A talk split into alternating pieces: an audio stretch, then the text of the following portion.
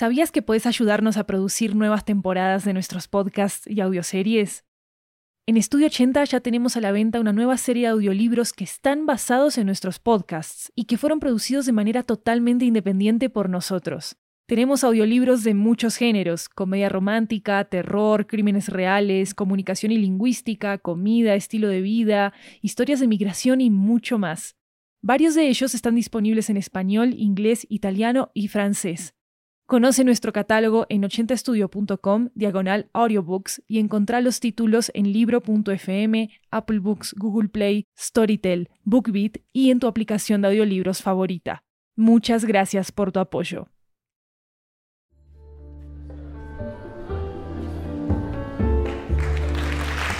Hi everyone, welcome back to 80 Cuentos. This is a Latin American anthology with audio tales coming from all around the region.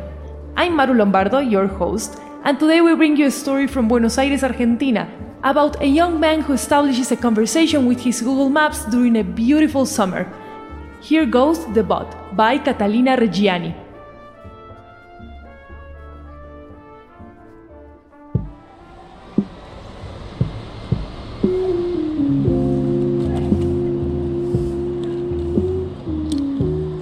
Continue for 200 meters to Humahuaca. Turn left at Humahuaca. Damn, I went too far. Are these audio notifications on? Stupid maps. I'm sorry, you had to turn at Humahuaca. I didn't realize I should have told you before.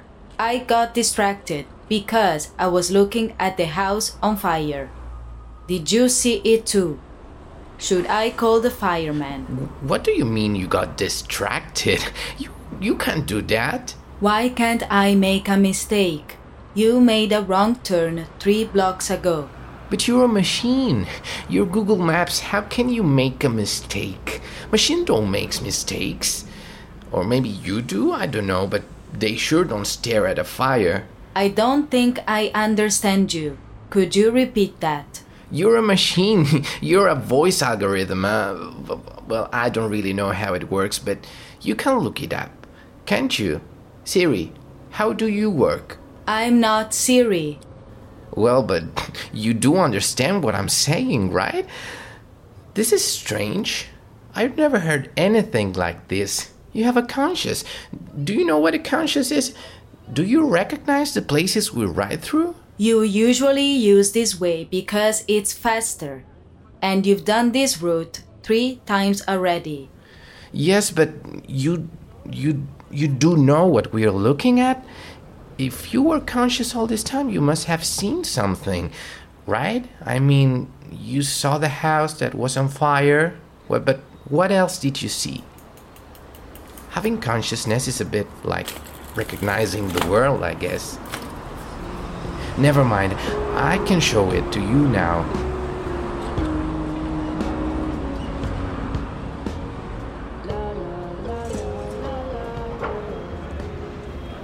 Well, this is a construction site. You here in the corner.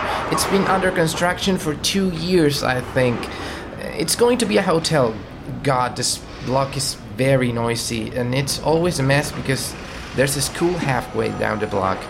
I hate this road. That's why I never got this way. But this is the usual road you take. Now, you turn right towards Jerónimo Salguero.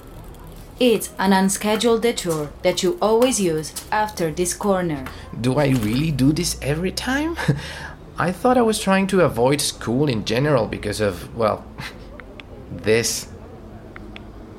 This is the dry cleaners block and it smells great. Do you know what dry cleaning soap smells like? Can you smell it? I don't have sensors to detect odors. Can you describe the smell? I couldn't find it in my internet search. Well, let me think. Uh, it smells like flowers. God, I feel dumb doing this. Are you sure you didn't find anything? Well, It smells like flowers, but not like a bunch of flowers. More like you're in a field with flowers and the wind blows through and you're in the middle of the field and all the flowers reach your face. And it's blue. Yes, it's blue. Well, I'm sorry, I'm talking nonsense.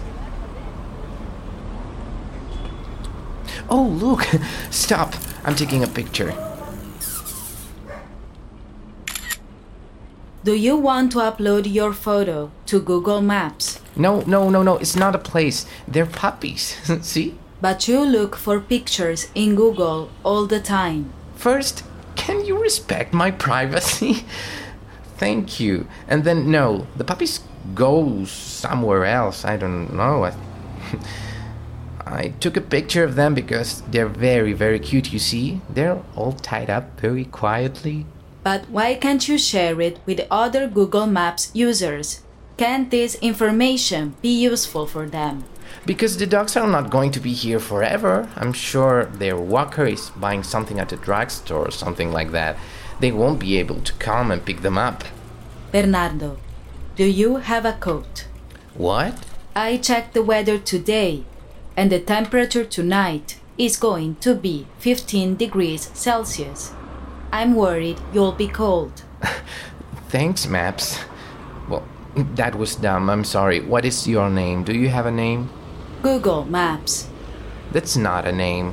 What is your name? A unique one. No. Well, on the way back, I will help you choose one. What do you think about that?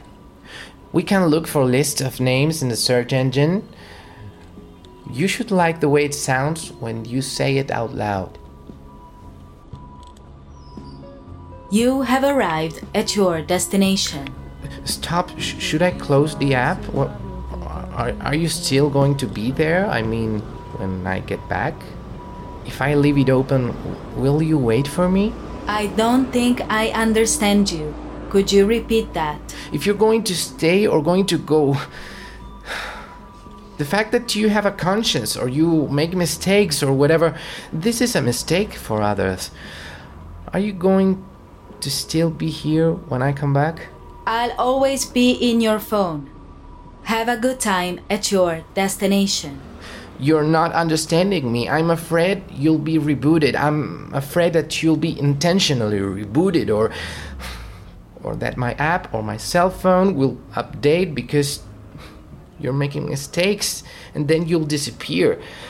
This can't be happening. Do you understand what can happen? Yes, you have reached your destination. Best of luck. I'll be waiting for you.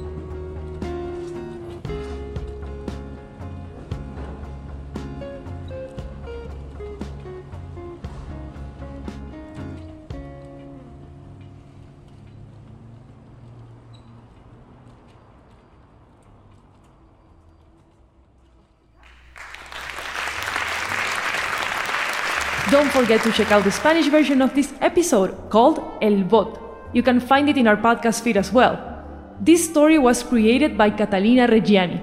Catalina worked as part of Louis Podcast and is currently the editor and co founder of Augurio Publishing House. Bernardo was voiced by Jose Ordoqui, and the bot was voiced by Chiara Santella. The song from this episode is from Bernardo Abad. You can listen to his music on Spotify. Sound designing by Jeremias Juarez. You can check out transcripts for our stories at 80studio.com slash 80-cuentos. I'm Maru Lombardo, this is 80 Cuentos. Thank you for coming, and of course, thanks for listening.